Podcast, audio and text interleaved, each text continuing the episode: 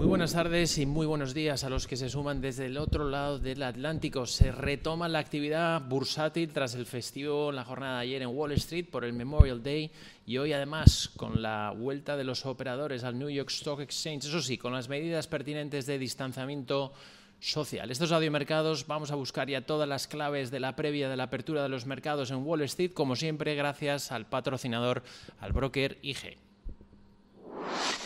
Potencie sus inversiones con los nuevos Turbo 24. El primer turbo cotizado 24 horas de lunes a viernes creado por IG. Elija su apalancamiento, gestione su riesgo y opere sin comisiones. Todo en las premiadas apps y plataforma de IG. Opere Turbo 24 con IG, un proveedor líder del trading online. Busque IG Turbo 24 para saber más. Los Turbo Warrants son instrumentos financieros complejos y su capital está en riesgo. Puede sufrir pérdidas rápidamente. Bueno, los futuros norteamericanos ahora mismo apuntan una apertura alcista, continuando con el sentimiento de los inversores inclinado hacia el risk-on, donde ahora mismo acumulan ganancias cercanas, eh, en el caso del Dow Jones Industrial, es del 2%, prácticamente 500 puntos intradía.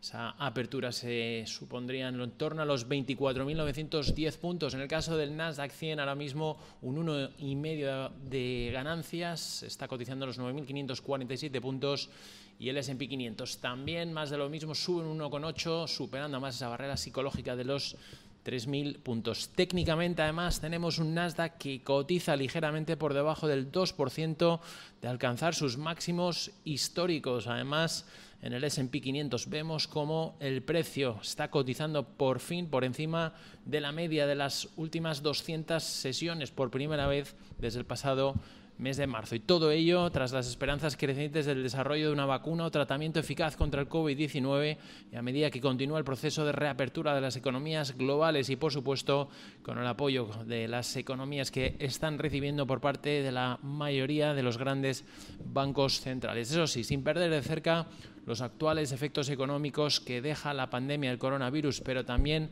la evolución de la pandemia a nivel global, donde Brasil ahora supera en fallecidos diarios a Estados Unidos y lo que ha provocado que restrinja, de hecho, el acceso a Estados Unidos los viajeros que vengan, que provengan desde Brasil.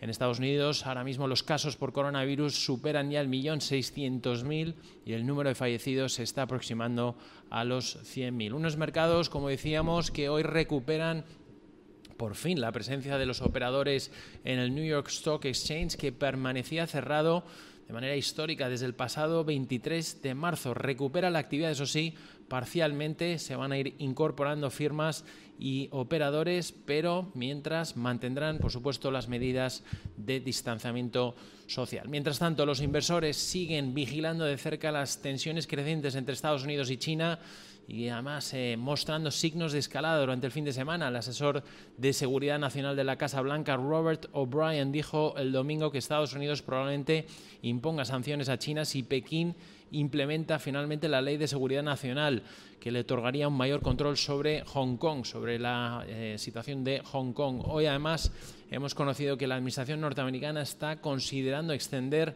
la denegación de las licencias para operar en Estados Unidos a más empresas de telecomunicaciones de origen chino. Pero los inversores ahora siguen, eso sí, mucho más pendientes de las noticias sobre los avances de los tratamientos y vacunas para hacer frente al COVID-19, donde hoy la farmacéutica norteamericana Novavax ha anunciado el inicio de la primera fase de estudio en humanos para su vacuna, lo que está permitiendo que sus títulos en pre-market, en, pre, en preapertura, estén ya cotizando con ganancias del 20%. Novavax cuenta además con el respaldo de la coalición pública-privada para innovaciones en preparación para epidemias financiados por parte de la fundación de Bill y Melinda Gates. A principios de este mes, también la compañía Moderna, con sedes en Massachusetts, informa sobre avances positivos en su ensayo de vacuna. Por otro lado, Merck entra también en la carrera por desarrollar una vacuna contra el COVID-19, comprando, ha comprado Temis y colaborando con IAVI, en la cual estamos viendo cómo los títulos de Merck está subiendo en pre-market más de un 2,5%. Dice la compañía también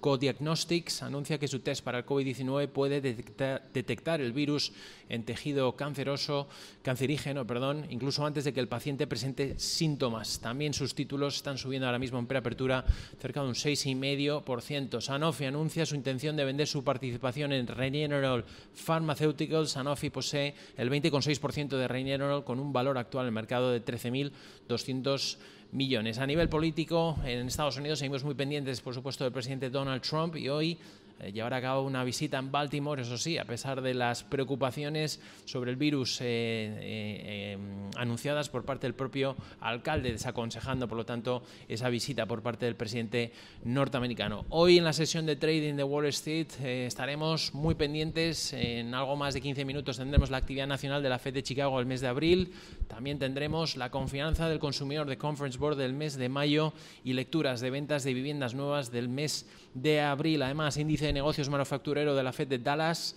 referentes al mes de abril, y dos subastas, tres, perdón, que llevará a cabo el Tesoro norteamericano, T-bills, bonos referenciados a tres y a seis meses, y también esos T-notes, bonos emitidos a dos años. Tendremos declaraciones por parte de Neil Cascari, miembro de la Reserva Federal Norteamericana, y, por supuesto, también declaraciones, una entrevista en exclusiva en Bloomberg al vicepresidente del Banco Central Europeo. Hablará Luis de Guindos. Noticias eh, de empresas corporativas que debemos de tener en cuenta antes de la apertura de Wall Street. Hoy hemos conocido los resultados eh, por parte de AutoZone, eh, que ha superado expectativas en sus resultados del tercer trimestre. Beneficio por acción 14,39 versus los 13,82 esperados.